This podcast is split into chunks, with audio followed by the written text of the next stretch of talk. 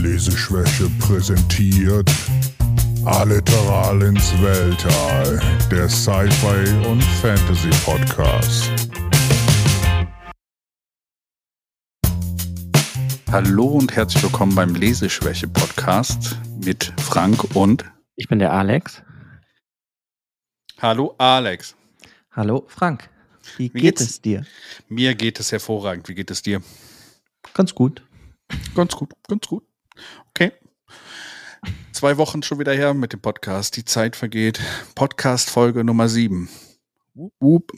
Ja, es geht schnell, vor allem wenn man ja auch immer noch was liest, dann geht die Zeit sowieso schneller rum. Ja, das stimmt.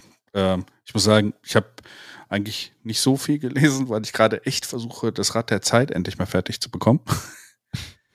Also höre ich mehr, aber das ist sehr spannend. Äh, kennst du, äh, ich habe das selten heutzutage noch, dass ich äh, Hörbücher höre oder auch Bücher lese und die ganze Zeit so hoffe, so, hoffentlich ist es noch nicht zu Ende, hoffentlich ist es noch nicht zu Ende.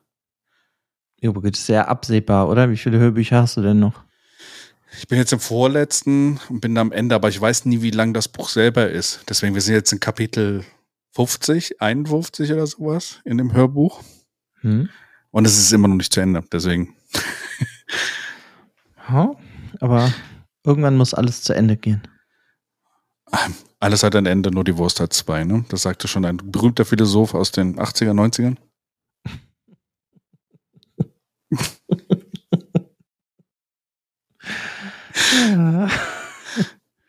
ja. Immer wieder gut, einen rauszuhauen. Dead, the dead jokes are strong with this one, ja. Und, ja. Hast du denn sonst, außer dem Buch, was du heute natürlich vorstellen willst, hast du sonst noch irgendwas lesetechnisch unternommen in der letzten Zeit? Hm, Ich habe auch Hörbücher gehört zum Zeichnen. Ja, da habe ich, glaube ich, zwei verschiedene Hörbücher habe ich gehört und hm, ich habe so ein, zwei kurze Bücher oder eher Novellen, würde ich es fast eher nennen, gelesen. Es waren dann immer nur so 50 oder 100 Seiten. Also nichts Langes habe ich gelesen. Okay, und die jetzt Hörbücher, und die Hörbücher willst du nicht disclosen oder sagen, welche es waren? Äh, das war eins von Murakami, der farblose Herr Tasaki, habe ich gehört. Und das andere ist mir gerade entfallen. Okay. Ah, dann habe ich äh, Christine angefangen zu hören von Stephen King. Na, okay. Und? Ich, da bin ich noch nicht so weit, da habe ich erst zwei, drei Stunden gehört, aber das gefällt mir eigentlich ganz gut. Okay, bin ich gespannt, wie es dir, äh, wie es dir gefällt. Sag mal, hast du jemals von einem Buch äh, gehört, Das Schicksal der Drachentochter? Töchter? Töchter? Nee. Von William Andrews. Okay, dann informiere dich nicht darüber. Vielleicht, vielleicht äh, ist das eins, was ich in Zukunft noch äh, nehmen werde. Das wurde mir empfohlen, deswegen. Äh, es geht irgendwie um Japan und Korea. Also, Aber ist es ein Fantasy-Buch oder ist es. nee, nee, nicht. Ich bin mir nicht sicher. Also ich habe noch nicht wirklich den Inhalt gelesen, aber ich weiß jetzt nicht, in welche Welt es ist. äh, deswegen, aber das wollte ich mir mal, wurde mir empfohlen. Hm, okay. Wenn Deswegen halt dachte ich, vielleicht kennst du's. nachgucken soll, ist es ja jetzt. Ähm, ja, Ja, jetzt genau, Bin ich gespannt. Jetzt bist du gespannt, genau. ähm, ja. Aber Christine, bist du noch nicht fertig dann mit den Hörbüchern, oder was? Nee, das habe ich erst angefangen. ist bestimmt auch was länger, oder? Ja, es ist, glaube ich, ja schon so 25 Stunden. Wird es gelesen. Also die Stephen King-Bücher sind ja meistens relativ lang, besonders die älteren. Ja. Ja, Ich habe heute noch drüber nachgedacht, als ich das Buch, also ich habe ja, ich habe ja für den heutigen Podcast ein Buch von gestern angefangen, heute fertig gelesen. Und das da 320 Seiten. Da habe ich mal so überlegt, wie lang wäre denn dann das Hörbuch dazu? An so acht Stunden oder sowas? Würde ich mir vorstellen. Zehn? Deswegen immer im Verhältnis zu dem, wie lang die anderen Bücher sind, so von Stephen King. Ja, gut, es hat ja dann auch mal was damit zu tun, wie schnell wird das vorgelesen oder hat der Sprecher verschiedene Stimmen, dann weiß ich nicht, habe ich das Gefühl, ist das alles so ein bisschen gede- ausgedehnter und es dauert was länger, als wenn einer nur ein Buch runterliest. Mhm, okay. Und das höre ich zum Beispiel auch im Deutschen und da spricht das David Nathan und der hat halt auch immer so verschiedene Stimmen am Start und das sei dadurch eigentlich noch viel cooler. Ja, David Nathan ist ja eine Hörbüchergröße in Deutschland. Ne? Ja, ich glaube, ich habe auch ganz, ganz viele von dem. Der liest alles fast von Murakami Und da ich das ja auch gerne höre, obwohl ich das schon zigmal gelesen habe, kommt das, ist der halt immer bei mir dabei. Ich habe auch gehört, dass David Nathan übrigens die, es gibt ja momentan so ein paar Bücher, die noch kein, kein Hörbuch haben. Und von Cujo, wo, was wir beim letzten Mal besprochen haben, soll jetzt dieses Jahr wahrscheinlich auch ein Hörbuch rauskommen und David Nathan soll, glaube ich, sprechen. Davon gibt es noch kein Hörbuch. Okay, das wundert nee. mich. Genau. Ein kleiner Fun-Fact für das Buch vom letzten Mal. hm. Das wundert mich jetzt aber echt. Hm, ich habe auch mal eine Frage an dich. Ähm, die Bücher, die du so liest, suchst du dir die irgendwie aus, ob die fröhlich sind oder ob die traurig sind? Weißt du, wie entscheidest du sowas? Ist dir das egal? Oder willst du auch mal ein Buch haben, was irgendwie nicht schön ist? Und weißt du, was ich meine?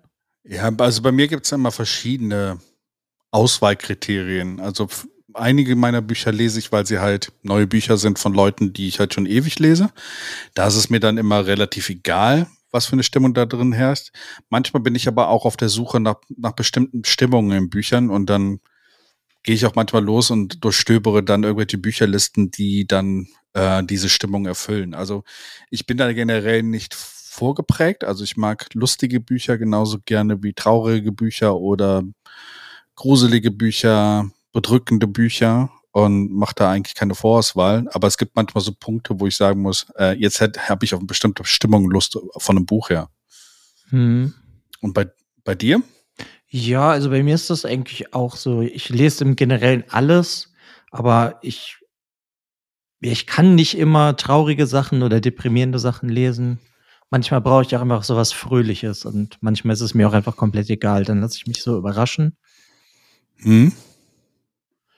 Aber ich finde das also, irgendwie sehr schön, dass es so da auch die Unterschiede gibt. Weißt du, es ist wie bei Filmen, guckst du jetzt einen romantischen Film, einen Horrorfilm, das hast du ja bei Büchern auch und ich finde, da ist halt die Stimmung ja auch so, weil man will ja auch nicht immer einen Horrorfilm gucken. Das stimmt, man will ja. ja auch mal irgendwie was Lustiges sehen und bei Büchern, ja, ist das genauso, finde ich. Ja, bei mir ist das immer so gewesen, wenn ich wirklich mich unterhalten will und lachen will oder sowas, dann habe ich mir meistens Terry Pratchett Bücher ausgesucht, aber ja. Ja, das ist ja zum Beispiel total lustig. Ja, genau, weil der Witz, wobei die auch manchmal da nachdenklich sind, aber generell immer sehr mit Witz durchzogen, ne? Und Humor. Ja, selbst, ich meine, selbst wenn die Thematik halt dann vielleicht gerade nicht lustig ist, dann schreibt er es ja trotzdem irgendwie lustig geschrieben. Mhm. Da muss ich übrigens auch noch was sagen. Das, da dachte ich mir, dass das auch was Interessantes ist für den, für den Podcast hier, weil es irgendwie was mit Büchern zu tun hat. Und zwar wurde The Watch von, von äh, Terry Pratchett äh, zu einer Fernsehserie gemacht. Jetzt gerade oder? Hm, Im April ist das, glaube ich, oder im Februar ist das rausgekommen. So oh, kurze, wow. Ja, es ist, glaube ich, so BBC ist es wieder gewesen. Weiß ich gerade gar nicht, aber auf jeden Fall in England natürlich. Und äh, ja, es geht um The Watch. Und das waren eigentlich so, ich weiß nicht, ob du The Watch Bücher von äh, Terry Pratchett mal gelesen hast. Ja, ist schon was länger her. Ja, wo es um Mumm, Karotte und so ging und um die Leute geht es in der Serie. Wow, cool. Ja, ich habe da jetzt noch nicht reingeguckt, aber ich bin gespannt. Ja, nice. ja. Ja, so diese Frage, die ich dir eben gestellt habe, die ja. habe ich dir aus einem Grund gestellt, weil ich habe dir ein Buch von Marike Lukas Reinefeld mitgebracht. Das ist eine Niederländerin. Aha. Die ist auch relativ jung, die ist erst 91 geboren. Die hat aber 2020 mit ihrem ersten Roman schon den International Booker Prize direkt gewonnen. Mhm. Und zwar die englische Version, also die englische Übersetzung hat das gewonnen, The Discomfort of Evening. Im Deutschen mhm. wird das dann auch übersetzt und da heißt das, was man sät. Was man sät. Irgendwie habe ich davon schon mal was gehört. Und die ist ja noch was jünger.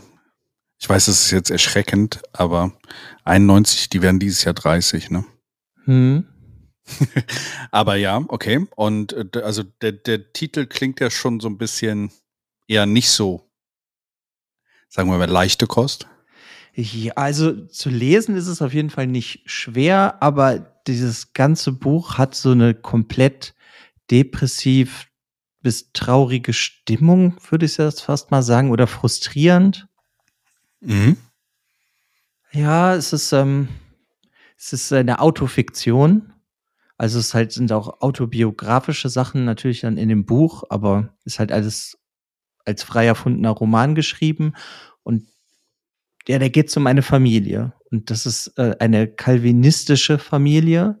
Das ist, ähm, ist halt spezieller Zweig im Christentum. Das sind halt so schwer religiös orthodoxe Familie und das sind Bauern. Mhm. Und die Eltern haben vier Kinder und es wird alles aus der Perspektive einer Tochter ja, geschildert, gesprochen, geschrieben. Die heißt Jas oder Yes oder wird auch Jacke genannt. Aber da kommt Okay. gleich zu, warum sie Jacke genannt wird. Denn das Buch fängt ja auch einfach schon komplett traurig an. Die haben so einen See da bei sich vor, der, vor den Feldern, vor der Tür. Die haben halt auch Kühe, es sind wirklich Bauern. Nicht sehr, ähm, eigentlich kaum Technik im Haus. Zwar ein Fernseher und so, aber ist halt nicht sehr technisch. Mhm. Und auf diesem See, der ist halt zugefroren und der eine Bruder will über den See in die Stadt gehen und bricht ein und ertrinkt. Und so fängt das Buch an. Kurze Frage, weil es mich gerade so ein bisschen triggert. Wurde das verfilmt? Nee, das ist noch, das ist ja erst, ähm, Sekunde, ich muss wieder nachgucken. Es ist 2018 erst rausgekommen. Also ich weiß nicht, vielleicht gibt es einen holländischen Film, aber das weiß ich nicht. Ich Hm, glaube okay. nicht, dass es verfilmt wurde. Okay, ich wird es irgendwann noch verfilmt. hm, weil, weil mich das an irgendwas erinnerte. Okay.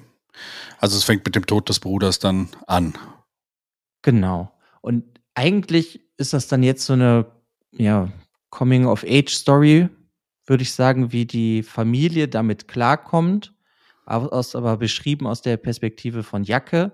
Und sie heißt halt Jacke, weil sie kommt halt damit nicht klar, dass ihr Bruder gestorben ist und trägt die ganze Zeit eine Jacke.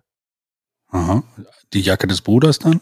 Nö, ihre Jacke. Achso, Das okay. ist einfach so, weißt du, die, die braucht das so für sich als Schutz. Aha. Also als Coping-Mechanismus quasi dann, dass sie die, den Schutz der Jacke dann wirklich braucht, um mit der, mit der Welt noch irgendwie klarzukommen. Ja, genau. Hm, okay.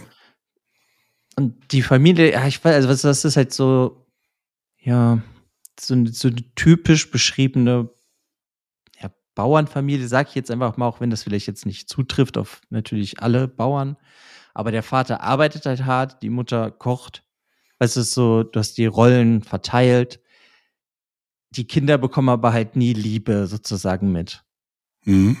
Und das ist die komplette Stimmung von diesem Buch, die ist halt total deprimierend.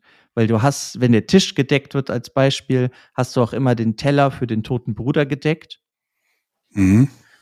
Aber es wird nicht darüber geredet. Aber Tote werden mehr vermisst als Lebende sozusagen. Weißt du, was ich meine? Okay, dass die Familie sich quasi so indirekt dann noch auf den Toten konzentriert und gar nicht so wirklich mehr sich um die Tochter kümmert, weil sie halt, weil er halt irgendwie dann mehr vermisst wird und sie deswegen auch nicht mit Gefühlen umgehen oder was? Ja, ich glaube, dass so wie die Eltern halt auch schon aufgewachsen ist, gab es das halt nie, dass man Gefühle zeigt. Weißt du, das Mhm. ist ja dieses äh, von dem Pflichtbewusstsein in dieser religiösen Gemeinde, so du hast eine Frau, du hast Kinder, bam, und so geht das immer weiter.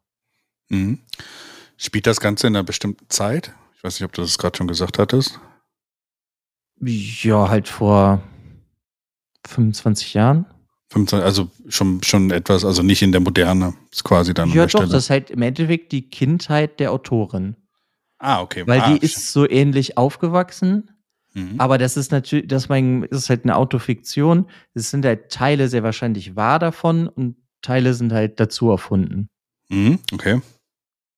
Also es ist auch in ihrer Kindheit ein Bruder von ihr gestorben. Aha. Und die hat auch in dieser streng religiösen Gemeinschaft gelebt. Mhm. Äh, spielt das dann, also die, die, die, die Autorin ist ja, glaube ich, aus den Niederlanden, ne? Ja, ja, genau. Spielt das dann auch dann in den Niederlanden oder ist es einfach nur ein Ort, wo diese Nee, Familie das auf- spielt in den Niederlanden. Okay, okay. Bei, bei Autofiktion ist es ja so, dass teilweise auch so die Länder sich ändern können und sowas, deswegen frage ich nur zu, zur Sicherheit, ne? Ja, also das ist Holland, also die sind die Niederlande. Ja, Sie okay. ist in Nordbrabant aufgewachsen, die Autorin, und so ungefähr wird das dann, denke ich mal, auch da spielen. Okay. Aber das komplette Buch spielt sich im Endeffekt dann so und das ja zeigt so das Leben von denen, wie sie so damit umgehen. Die Mutter hört zum Beispiel irgendwann einfach auf zu essen. Der Vater stürzt sich in die Arbeit. Ähm, sie die Jacke halt, hat er immer diese Jacke an und will die halt auch nicht mehr ausziehen. Und ja, wie sagte, du bekommst halt einfach mit, wie unschön das Ganze ist. Und die Autorin, ja, zwingt sie dir das fast auf, würde ich sagen. Okay, also es ist dann wirklich ähm, sehr ungeschönt erzählt. Ja, richtig krass. Also das war ist auch das ganze Buch ist total bedrückend. Ich bin auf das Buch halt auch nur gekommen, weil ich habe das Cover gesehen, weil das sieht schon ganz seltsam aus. Hm? Musst du dir mal oder muss man sich halt mal angucken, The Discomfort of Evening, die englische Ausgabe, die hat halt dieses Cover und das hat mich total angesprochen und dann habe ich mir das halt einfach mal gekauft und ich weiß nicht, dann habe ich es angefangen und obwohl es schon der Anfang so deprimierend ist, konnte ich irgendwie nicht mehr aus der Hand legen, weil es passieren, weißt du, du hast eigentlich gar nichts, woran du dich in dem Buch so, so festhältst, sondern wo du denkst, ah, das ist so das Gute, weißt du, das hast du da irgendwie gar nicht, sondern du kommst von der einen komischen, seltsamen Situation in die andere. Mhm. So hat dann zum Beispiel auch Jacke irgendwann das Problem, dass sie keinen Stuhlgang mehr hat Mhm. weil sie halt auch nicht mehr will. Und ich denke mal, das hat auch alles was damit zu tun, dass halt ihr Bruder gestorben ist und nie wird halt geguckt, wie geht's den Leuten? Wie kommen die damit klar? Und so ist dann halt das bäuerliche Mittel des Vaters, ihr irgendwann ein Stück Seife in den After zu drücken, weil man davon halt dann Stuhlgang hätte. Okay. Also es sind auch alles Situationen, die sind richtig unangenehm. Das war jetzt einfach, ich wollte nur so ein Beispiel dir mal geben. als so, ja, also es ist ein ganz komisches, verrücktes Buch. okay. Es ist halt überhaupt nicht, ähm, ja, es passiert nichts Schönes. Mhm. Wie lange Aber- ist das Buch? Es sind so knappe 300 Seiten. Das Okay. ist auch nicht jetzt mega lang. Und handelt dann, handelt dann aber auch über mehrere Jahre dann, ne? Ja, das ist unterteilt in drei große Kapitel, die da, ja, es, es vergeht schon Zeit. Okay. Und so, du musst dir das dann halt irgendwie vorstellen, dass die Jacke, für die ist das, wäre das, die will eigentlich da weg, weil das ist halt da nicht schön. Und das, wo sie eigentlich hin will, das wäre halt schon die Stadt und das ist da, wo ihr Bruder hin wollte, also sozusagen im Winter über das Eis. Und da hättest du dann schon eine, ja, mehr Zivilisation. Du bist halt dann weg von diesem Bauernhof. Mhm. Das ist auch das, was die Autorin später gemacht hat. Also sie stellt quasi diesen Bauernhof als quasi, sagen wir mal, so ein bisschen den, ähm, den Ort dar, ähm, der dich quasi runterzieht und dem du entfliehen musst dann in dem Sinne. Ja, also das wird ja jetzt nicht so gesagt, aber das könnte man da rein interpretieren, weil es ist ja da einfach kein schöner Ort. Weißt du, wenn du halt nicht wirklich geliebt wirst, sondern das ist halt einfach die Pflicht der Eltern, dich in irgendeiner Form zu erziehen, dass du ein guter Mensch bist in deren Augen, Mhm. dann will man ja einfach davon weg. Ja, okay. Und was ich halt noch ganz faszinierend in diesem Buch finde, dass ja die Perspektive eines Kindes sind, werden halt auch diese komischen Szenen, wie die ich eben beschrieben habe, aus so einem kindlichen Blick natürlich auch erzählt. Ja, okay. Und dann, ja, kann ich mir ungefähr ein bisschen vorstellen, wa- was du damit meinst. Das ist so quasi, äh, Kinder nehmen ja die, die, die, die, äh, die, die Umwelt noch ein bisschen anders wahr. Und schafft sie das gut einzufangen? Also, Ja, ich finde es ganz toll. Ich kann dir ein Zitat, wollte ich dir auch vorlesen. Also das ist jetzt aus dem Deutschen, habe ich das extra für den Podcast rausgesucht. Da sagt sie, Oma sagt manchmal, dass Beten das Herz weniger schwer macht. Aber meins wiegt immer noch 300 Gramm, genauso viel wie eine Packung Hackfleisch. okay. Gut übersetzt, ein guter Spruch. Ja, also ich finde, ich, ja, es ist fast schon schwer für mich in Worte zu fassen, wenn man nicht selber mal so ein paar Seiten davon gelesen hat. Also ich finde es wirklich total faszinierend. Es hat mich total in seinen Bann geschlagen. Mhm. Kann, kann, äh, gibt es manchmal, also äh, kann ich mir vorstellen. Es ist halt auch so eine Situation, die man sich selbst vielleicht auch nicht so vorstellen kann und die einem dann auch so fasziniert, wenn es dann auch sehr gut erzählt ist, was ich, was ich gerade das Gefühl habe. Also du würdest das Buch auf jeden Fall empfehlen, schätze ich Oh mal. ja, also, auf jeden Fall. Also ich bin doch schon mega gespannt auf das nächste Buch, wenn das von der rauskommt. ja. Und wenn das gut erzählt ist, dann kannst du dich halt quasi mit dieser, es ist so faszinierend, diese Andersheit auch äh, zu ergründen. Ne? Also Hm. Ja, also weißt du, das fühlt sich halt teilweise beim Lesen an, als würde die Autorin versuchen, dich zu ersticken mit dem, was sie dir da erzählt. okay. Also es ist jetzt wirklich, deswegen, das meinte ich so, ob, also wenn man keine deprimierenden Bücher mag, dann ist das nichts für einen. Also das ist halt nicht so, du bist dann fröhlich, wenn du das gelesen hast. Und das Buch hing mir auch echt lange nach. Okay. Ja, krass. Ich finde das immer, also ich finde immer, also du hast mir ja gefragt, was ich bevorzuge und ich bevorzuge häufig auch Bücher, die sowas hinter in meinem hinterlassen. Also gerade die einen Impact haben. Ne? Also wenn du das Buch weglegen kannst oder sowas, klar, sowas kann man auch ab und zu mal lesen, wo man sagt, okay, ich lege das Buch dann weg und dann ist es vorbei. Okay, vergessen dann irgendwann nächstes Buch. Aber ich finde immer solche Bücher, die, die so einen Impact bei dir selber haben. Das, und du da eine Woche oder noch länger danach dann noch drüber nachdenkst. Das finde ich immer sehr krass und sehr cool.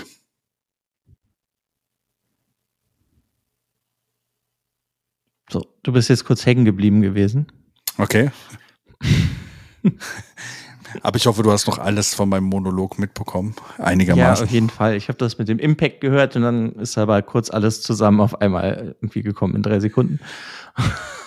Ja, ich bin halt effizient. Ich habe das alles jetzt in drei Sekunden gepackt. Aber ich meinte halt, wenn, wenn, wenn ein Buch einen Impact hat oder sowas und dich noch lange darüber nachdenken lässt oder sowas, solche Bücher und solche, also das mag ich bei Büchern, das mag ich bei Filmen äh, immer sehr gerne. Also wenn, wenn, wenn, wenn es dich berührt, ne? Also wenn es, wenn es, wenn es dich im, im Kern berührt. Ja, das auf jeden Fall. Also ich muss da halt nur direkt, für mich ist das irgendwie, ähm, manchmal habe ich halt Lust auf sowas Deprimierendes, was einem auch nachhängt. Und manchmal brauche ich halt doch wirklich, weißt du, wie so ein Actionfilm, nur so als Buch, wobei ich lese halt keine Thriller, also ist das dann irgendwie eher so leichte Lektüre. Mhm. Das brauche ich auch manchmal. Das habe ich jetzt so gegen Sommer gemerkt. Da lese ich lieber auch kürzere Sachen und weiß ich nicht, kann mich irgendwie damit viel besser anfreunden. Das sagt man ja auch eigentlich so. Und im Winter liest du dann so lange Romane, so dicke Schinken. Ja. Es passt dann auch zu der Stimmung dann, ne? Ja, genau. Aber ja, manchmal rutscht dann halt so ein Buch wie das hier rein, was ich dann einfach so aus, weiß ich nicht, Cover gesehen, einfach mal gekauft und wusste nicht wirklich, was auf mich zukommt. Aber ja, manche Bücher sind halt wirklich sehr speziell. Ja. Und das ist das für mich auf jeden Fall. Ja. Das hatte ich ja beim letzten, äh, vorletzten Mal mit dem Sense of an Ending oder sowas. Weißt du, wo du so Bücher hast, die dann teilweise sogar jahrelang bei dir rumliegen und du die noch nicht gelesen hast und dann irgendwann mal gekauft hast, weil dich dann irgendwie das Cover interessiert hat oder sonst irgendwas oder vielleicht ein, der, der Titeltext, wobei ich die meistens mir nie durchlese. Ähm, und dann so ein Buch und so, so eine Perle findest, wie du sie da jetzt hast, äh, die einen dann auch so fasziniert und berührt. Ja, ich finde aber, es gibt halt auch irgendwie immer so, du musst die richtige Zeit haben oder die, die richtige Stimmung bei manchen Büchern. Mhm. Weil, weiß ich nicht, wenn du jetzt halt wie du möchtest was Fröhliches lesen und nimmst dieses Buch in die Hand, dann gefällt dir das bestimmt überhaupt nicht. Und das habe ich halt auch manchmal. Deswegen habe ich auch Bücher, die ich schon seit Jahren habe, weil als ich sie dann angefangen habe oder halt die ersten so reingelesen habe, dann habe ich einfach gemerkt, ah, ich bin nicht in der Stimmung gerade für so eine Lektüre und dann habe ich es halt wieder weggelegt. Ja. Ja. Das stimmt. Würdest du aber sagen, dass es auch Bücher gibt für jede Situation? Ja, bestimmt, ne? Es gibt doch so viele Bücher. Meinst du so, wenn wir mal auf Stephen King zurückkommen vom letzten Mal, meinst du, Stephen King schreibt eher Bücher, die für in vielen Situationen passen? Also Stephen King kann ich dir nur da als Beispiel geben, ist halt für mich was, wenn ich leichtere Lektüre haben will, weil Ja. ich das nicht wirklich, also er drückt sich für mich nicht kompliziert aus, sondern er baut seine Charaktere halt immer so schön auf in den meisten Büchern und dadurch fühlt man sich oder fühle ich mich immer direkt wohl, sozusagen, weißt du, so wie so wie zu Hause fühle ich mich. Weil du hast die Ja. Charakterentwicklung und bekommst das alles mit und irgendwann bist, merkst du, okay, es sind nur noch 150 Seiten und dann kommt Boom oder irgendwas und dann ist das Buch halt zu Ende. Ja. Also würde Stephen King eher passen dann, dass man sagt, okay, das geht fast immer. So, also eigentlich kann man das. Ja, das Schöne bei Stephen King ist doch auch nochmal, dass er so viele unterschiedliche Bücher geschrieben hat, auch wenn das die meisten Leute, glaube ich, gar nicht wissen, dass das auf jeden Fall der Fall ist. Ja, okay. Weil er hat jetzt seine Horror-Grusel-Sachen, dann hat er Science-Fiction mehr, weiß nicht, er hat ja auch ein Zeitreisebuch, also er hat ja alles mögliche, Aliens. Hm. Dann hat er ja auch so, ähm, ja, Thriller, hier diese Mercedes-Trilogie. Die ist am Anfang nicht sehr fantastisch und wird erst halt in den, ich glaube, im zweiten oder im dritten wird es mehr fantastisch, aber das erste ist halt ein ganz normaler Krimi oder Thriller Hm. über einen ja, Massenserienmörder. Ja. Mhm. Und dann hat er natürlich hier auch ähm, wie Shawshank Redemption, weißt du, er schreibt ja da auch eigentlich alles. Also findest du, glaube ich, irgendwie immer was von Stephen King für die leichte Unterhaltung. Ja. ja, das war jetzt ja, Stephen King war jetzt nur ein Beispiel. Es gibt bei mir auch dann Autoren, die kann ich eigentlich zu jeder Zeit lesen. Also das ist sowas, ich will was lesen, ich will mich in meinen Kopf nicht zu sehr anstrengen und ich glaube, das Buch, was, was du jetzt gerade hier vorgestellt hast, ist eher eins, wo du dir die Zeit, also es musste die richtige Zeit, der richtige Ort und die richtige Stimmung dafür sein. Ähm, aber ja, cool. Also ja, finde ich auf jeden Fall auch. Also wenn du gerade halt gar keine Lust hast auf sowas, sollte man das wirklich nicht in die Hand nehmen. Ja. Danke für die Warnung. ja, das war's auch schon von mir. Ja, cool. Was hast du denn heute mitgebracht? Ja, ich finde es ich find's immer lustig, ähm, dass wir uns so unbewusst manchmal absprechen. Ähm, was ich dir mitgebracht habe, heißt Sophia, der Tod und ich von T.S. Ullmann. Okay, das sagt mir schon mal gar nichts. Okay. T.S. Ullmann, ich weiß nicht, sagt dir der Name vielleicht was? Nö. Der war, ist eigentlich Musiker und war früher bei der Band Tomte und kommt so aus der Umfeld der Hamburger Schule äh, oder den Nachwehen der Hamburger Schule, war früher mit Tokotronik auch unterwegs. Äh, Na, das sagt mir was, ja, okay. Genau. Und T.S. Ullmann macht auch selber Musik, ist eigentlich Musiker, aber hat dann, ich glaube, angefangen zu schreiben hat das 2015, wenn ich mal gucke, rausgekommen ist das Buch, glaube ich, am 7.9.2017 beim Kippenheuer und Witsch Verlag, Kiwi Verlag in, äh, ähm, in Köln sitzt er, glaube ich, der Verlag sogar. Bin mir nicht sicher. Ich meine, er ist aus Köln und äh, ist mit 320 Seiten jetzt auch nicht wirklich lang. Ist so ein bisschen, es äh, wurde mir auch empfohlen, das Buch, und ich habe es halt angefangen und das war halt auch so ein Buch, was ich nicht weglegen konnte. Ähm, Sophia, der Tod und ich. Warum ähm, dieser komische Titel? Ähm, Im Endeffekt fängt das Buch an, du lernst den Erzähler, also das, die Ich-Person kennen, die auch nicht wirklich einen Namen hat in diesem Buch. Äh, und er, er redet davon so, ach ja, man öffnet die Tür und der, der, der Geruch von frisch gemahlenem Kaffee. Hm? Und dann, hm, eigentlich kann man das ja gar nicht riechen, weil die Tür ist ja noch zu. Also. Und eigentlich mag ich es auch nicht, wenn es geklingelt wird. Und wer soll das jetzt sein? Und eigentlich ist das alles doof. Also es geht um diesen Ich-Erzähler, der, ähm, der ist so Anfang 40, 42, glaube ich. Äh, und was passiert an dem Tag? Es klingelt und vor der Tür steht der Tod. Okay. Und sagt so, Also hey, das hört sorry. sich ja, das hört sich Ja. ja jetzt direkt eher lustig an. Ja, es, es hat äh, Humor, aber ich war überrascht, das Buch wird sehr nachdenklich auch und es ist auch sehr nachdenklich. Okay, der Tod kommt, also ich erzähle jetzt einfach mal den Anfang, der Tod kommt, sagt, hey, du hast noch drei Minuten zu leben, willst du noch irgendwas Besonderes machen? Äh, also erstmal haut er dem Tod vor der Nase die Tür zu und geht ins, äh, ins Bad pinkeln und dann sitzt der Tod plötzlich auf der, auf der ähm, Badewanne neben ihm und äh, sagt so, hey, cooler Trick, oder? Und äh, ja, du hast noch drei Minuten zu leben, willst du noch irgendwie, keine Ahnung, jetzt kannst du dir das erfüllen, was keinen In- Einfluss mehr hat. Du kannst jetzt einen Sechser im Lotto haben, an, gebrauchen kannst du es eh nicht. Ähm, aber in drei Minuten bist du weg. Und kurz bevor er stirbt, klingelt es nochmal an der Tür und der Tod ist halt verwirrt und sagt so, hä, normalerweise passiert das hier nicht. Und seine Ex-Freundin Sophia steht vor der Tür. Und der, Sophia ist so ähm, Polin äh, und eher so ein bisschen ähm, sehr direkt und sehr, sagen wir mal, ähm, eher, also äh, ich glaube, im Buch sagt er auch irgendwann mal, sie hat die dickeren Eier als ich, keine Ahnung.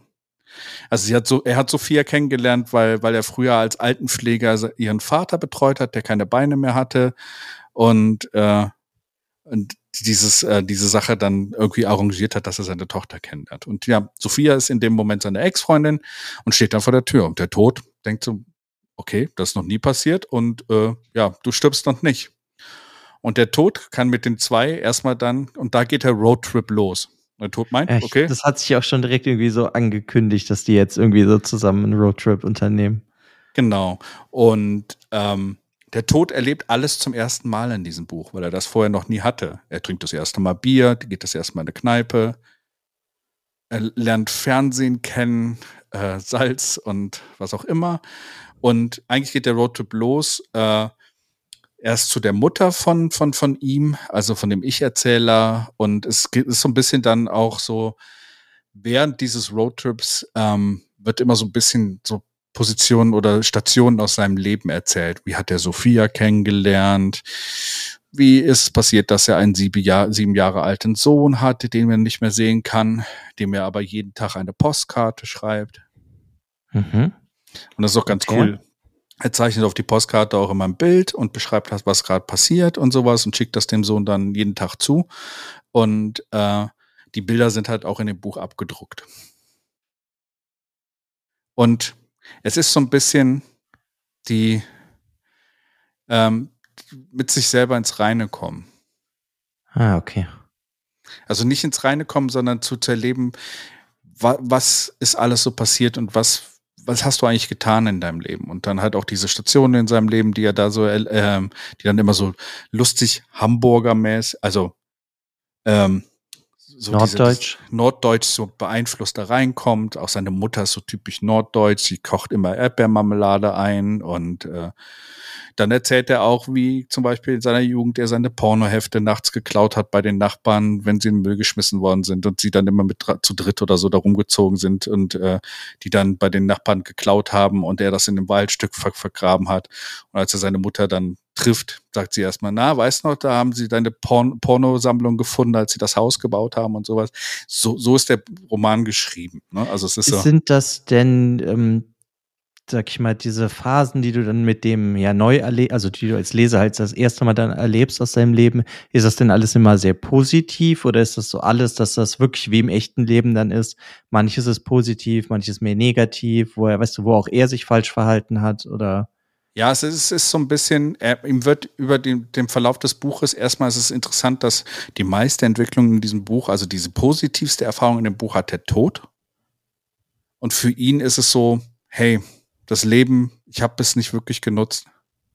Hm. Also, dass er das, das dann so seine Einsicht. Ja, also dieses, das ist so diese Realisierung. Und der verändert sich dann auch. Er verliebt sich in seine Ex-Freundin wieder neu und all sowas. Kann das erste mit seiner Mutter wirklich reden. Und ähm, er ist auch so ein bisschen in einer Phase, sagt er halt, dass sein Vater ist halt äh, gestorben, als er acht war. Und das hat sein Leben schon ziemlich äh, beeinflusst. Und äh, wenn man hier mal so ein bisschen den Klappentext liest, zwischen Tod und Erzähler entspinnt sich ein hinreißendes Wortgefecht, in dem es um Liebe, Freundschaft und Glauben, um den Lakritzgeschmack von Asphalt und das depressive Jobprofil des Todes geht. Also wird alles behandelt, von wirklich wichtigen, prägenden Sachen bis Nonsens, sag ich mal. Genau.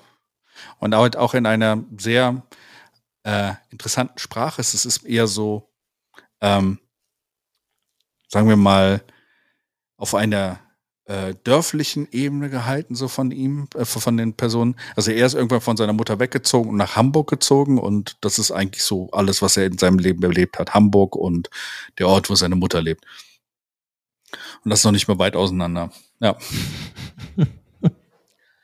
ja, und es äh, ist auf jeden Fall, also mich hat das Buch unfassbar mitgerissen, weil es ist so, der Tod weiß alles darüber. Es ist erstmal sehr lustig, wie der Tod immer da mit eingefädelt wird, ne, weil er über alle Leute was das weiß und er halt auch weiß, wann sie sterben und nicht und er so äh, quasi die allmächtige Figur ist, die aber so diese dieses jugendliche oder dieses ähm, wirklich kindliche Erleben von etwas Neuem dann mit reinbringt in das Buch.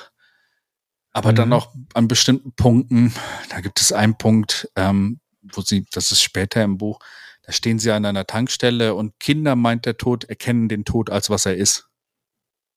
Weil sie wahrscheinlich noch so weit vom Tod entfernt sind, dass sie irgendwie das faszinierend bringen. Und dann werden sie von Kind angesprochen. Und die Eltern kommen dann so, hey, warum haben sie mein Kind angesprochen? Ich hole die Polizei und sowas und bla bla bla. Und der Sohn ist ziemlich schlau. Und äh, der Vater scheuert dem eine und dann äh, wird der todböse und zeigt dem Vater wirklich, was er ist und äh, sagt ihm, wenn ich das, wenn ich noch einmal mitbekomme, dass du deinen Sohn irgendwie behand, äh, äh, unsanft behandelt oder sowas, komme ich, komme ich wieder. Mhm, okay. Und sowas halt.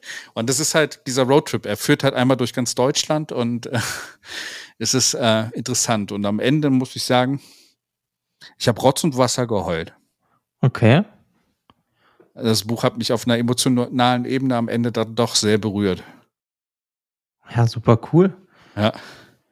Aber ist denn der Tod, ich meine, wenn er ja alles über die Leute weiß und ja dann im Endeffekt auch sehr, sehr mächtig ist, Ja. Er kennt aber halt wirklich gar nichts. Also lernt er alles neu kennen. Was Richtig, genau. Hey, ich, ich, äh, er kennt immer nur die letzten drei Minuten von Menschen. Er meint auch, ja, die meisten beschweren sich, manche sind, sind damit eigentlich froh, dass sie sterben, der Rest ja, aber ich habe sonst noch nichts kennengelernt. Und er trinkt ja ein paar Bier und wird betrunken und meint so, hey, das habe ich noch nie erlebt. Und geht dann in der Kneipe rum und meint, es ist so faszinierend, hier hin und her zu gehen, ohne dass ich arbeiten muss. Hm, Okay, es ist dieses Fish out of water Prinzip. Ja, genau, ja. Ja, cool. Ja. Äh, äh, also es ist so, ich glaube hier so die Beschreibung auf der, auf der, auf der Verlagsseite ist halt auch interessant, ist irrsinnig lustiger, an, anrührender Roman, druck- und kraftvoll in jeder Zeile. Also es ist so, es, der, der Roman hat eine gewisse Leichtigkeit und ich glaube, da hilft äh, T.S. Ullmann äh, sehr stark, dass er halt auch Musiker ist und äh, Texte schreibt. Äh, dass das so, so es, es, es läuft so gut vor sich hin. Er hat natürlich zwischendrin nat, äh, natürlich so seine Schwierigkeiten an manchen Stellen, aber das kann man da sehr gut drüber hinwegsehen. Und im Endeffekt ist das, das Buch wirklich eine tolle Geschichte. Hm. Ist denn, ähm, ist das, na, warte, soll ich das formulieren? Das passiert aber alles auf der Prämisse, dass er eigentlich irgendwann jetzt sterben soll. Was Das dann ich nicht- passiert, oder? Ja, ich, also ich meine, wenn der Roadtrip losgeht, das meine ich, ist da, denkt dann der Ich-Erzähler, ich kann das jetzt noch machen und dann bin ich tot. Also äh, der Tod weiß selber nicht, wie lange ihm noch Zeit gegeben wird. Äh, es ist auch ein bisschen, also es wird noch ein bisschen in der Schwebe gehalten, die meiste Zeit, ob er stirbt am Ende. Der Ich-Erzähler geht eher davon aus, dass er stirbt, ja. Ja, okay. Also geht er dann auch in jede Situation halt so rein, dass er das das letzte Mal erlebt oder weiß ich nicht, das letzte Mal sich an irgendwas erinnert? Mhm. Okay. Also ist es dann so eine, eine tragische Situation für den Ich-Erzähler, aber der Text macht das trotzdem eher fröhlich mit Wortwitz.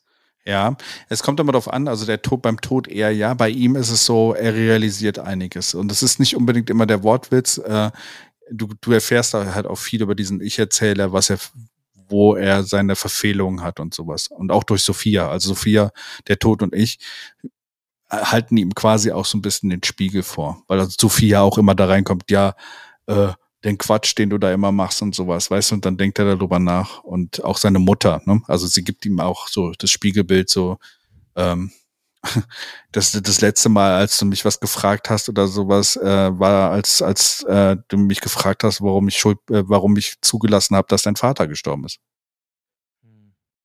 Sowas. Und es gibt so ein paar Punkte im Buch, wo es halt wirklich, ähm, je mehr es zum Ende geht, desto mehr ähm, wird es emotionaler, würde ich sagen.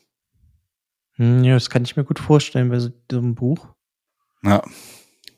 Es gibt auch so ein bisschen kleine, also der Tod ist ja da, aber es gibt noch ein bisschen so fantastische Variante, auch einen kleinen fantastischen Kniff noch an der Stelle, warum sie diesen Roadtrip dann im Endeffekt dann noch äh, machen und wohin der geht. Das will ich auch noch nicht sagen. Das sollte man in dem Buch selber erfahren. Und äh, wenn es dich angesprochen hat, bin ich auch gespannt darüber, falls du das Buch lesen solltest, äh, wie dir, dir der Roman zusagt. Ja, also ich finde, es hört sich auf jeden Fall sehr interessant an. Ja. Ich äh, bin generell sowieso immer auf der Suche nach deutschen Autoren, weil ich viel zu wenig deutsche Autoren lese. Ja. Kann ich dir auf jeden Fall T.S. Ullmann dann empfehlen. Ich glaube, er hat danach nur noch, äh, er hat, glaube ich, noch zwei andere Bücher geschrieben, leider nicht noch keinen weiteren Roman, aber ich meine, der ist jetzt auch noch nicht so lange her. Äh, er hat noch eins geschrieben, geschrieben äh, ich, ich und die toten Hosen, wo er mit den toten Hosen auf der, auf der auf, unterwegs war. Und dann da auch bin mit ich dann Tokotronik. direkt raus. Ja, und äh, Tokotronik, wir könnten Freunde werden oder sowas. Oder to auch mit Tokotronik, wo er unterwegs war. Also über seinen Geschichten dann aus seinem wahren Leben mit den Musikern. Ja, genau. Ja, gut, das muss ich sagen, gesteht, interessiert mich jetzt nicht so sehr, aber dieses Sophia, der Tod und ich, das hört sich auf jeden Fall sehr interessant an. Ja. Ich, ich versuche mich gerade daran zu erinnern. Ich, es erinnert mich irgendwie an irgendwas, Hm. aber mir fällt es leider nicht ein. Es gibt ja auch so einen deutschen Film, der auch so ist mit Leuten, die sterben, meine ich, wo der eine irgendwie ein, ein, das letzte Mal noch irgendwie zu irgendeinem Strand will und der Freund versucht, ihn dahin zu bringen und das dann auch so ein Roadtrip. Daran erinnert mich das, glaube ich, ein bisschen. Okay. Aber ich komme gerade nicht drauf, wie der Film hieß. Ja, ich bin Aber, gespannt, ob, ob ist- noch weitere Bücher rauskommen von ihm, ja?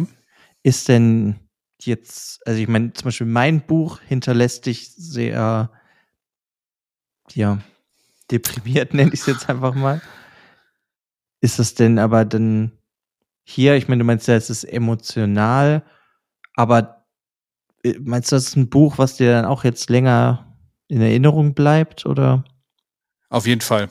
Weil äh, dieser Charakter, der Ich-Charakter, schon so geschrieben ist, dass er so ein bisschen, sagen wir mal, viele Leute, die das lesen werden, widerspiegelt. Also du erkennst dann auch viele Sachen von dir selber in dem Text wieder und das macht dich dann emotional. Genau. Ja, okay.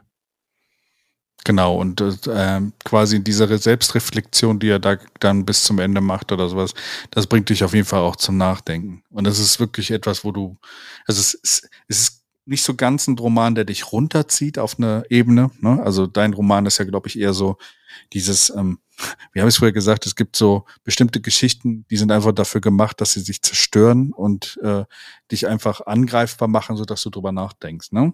Ähm, Hm. hier, der macht dich auch angreifbar, aber er zerstört dich nicht. Hm. Okay. Also man denkt dann halt auch selber dann, wenn man es fertig gelesen hat, über viele Situationen aus seinem eigenen Leben nach. Ja. Hm. Okay. Ja, das finde ich jetzt zum Beispiel aber immer sehr spannend, wenn man eigen, so sein eigenes Leben in Charakteren von Büchern, wenn sich das so widerspiegelt in irgendeiner Form. Ja.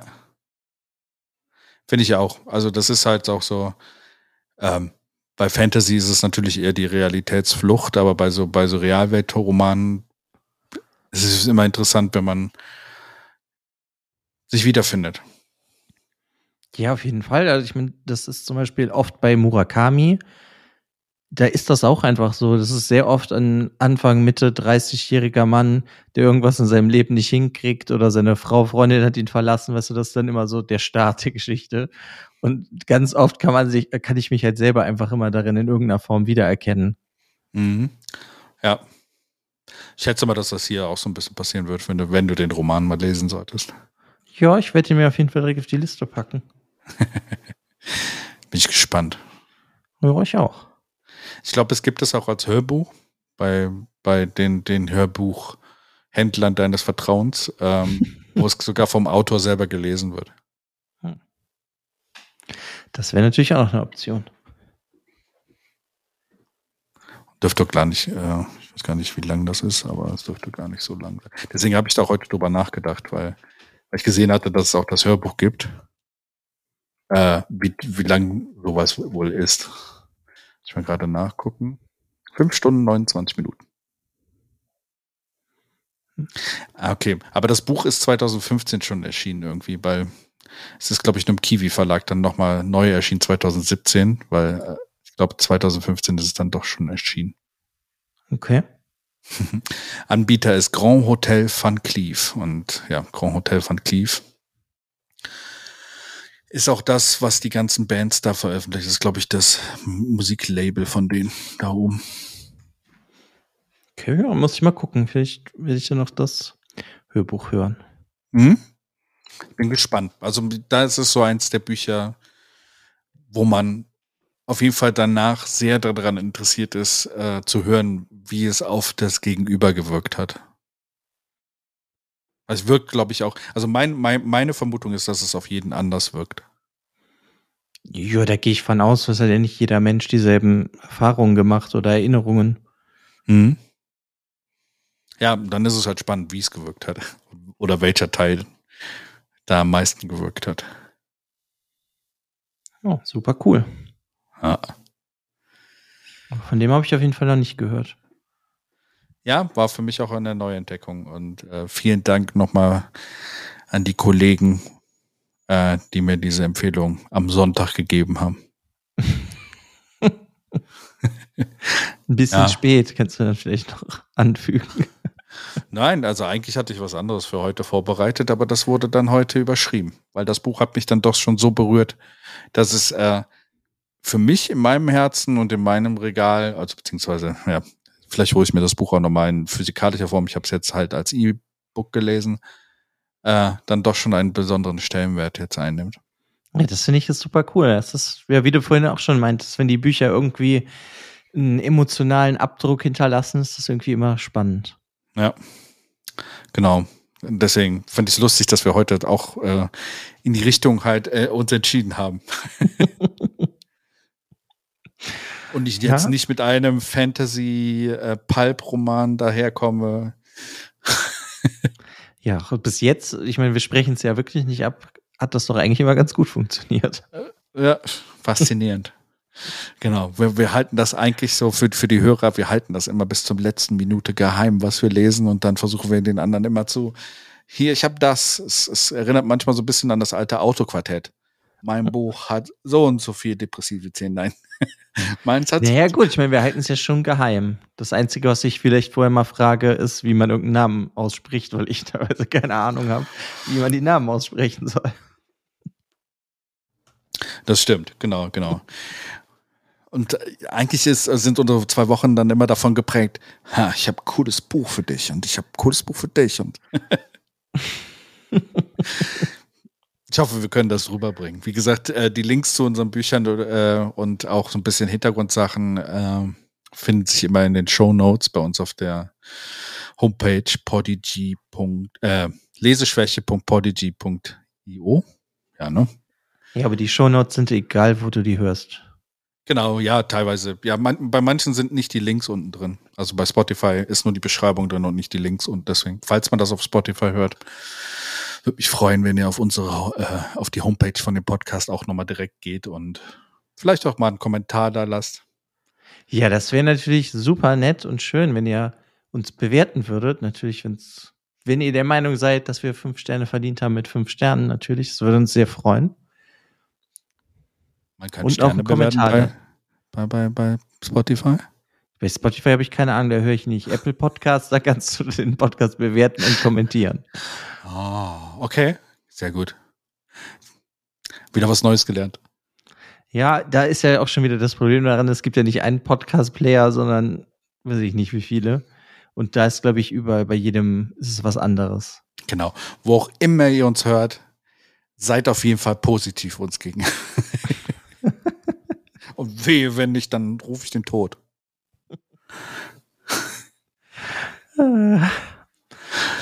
Ja, gut, dann habe ich jetzt noch zum Abschluss einen Fakt für dich. Ich bin gespannt, ich bin gespannt. Ich freue mich jedes Mal auf den Fakt. ja, okay. Die erste Bahnhofsbuchhandlung wurde 1848 an der Londoner Euston Station eröffnet.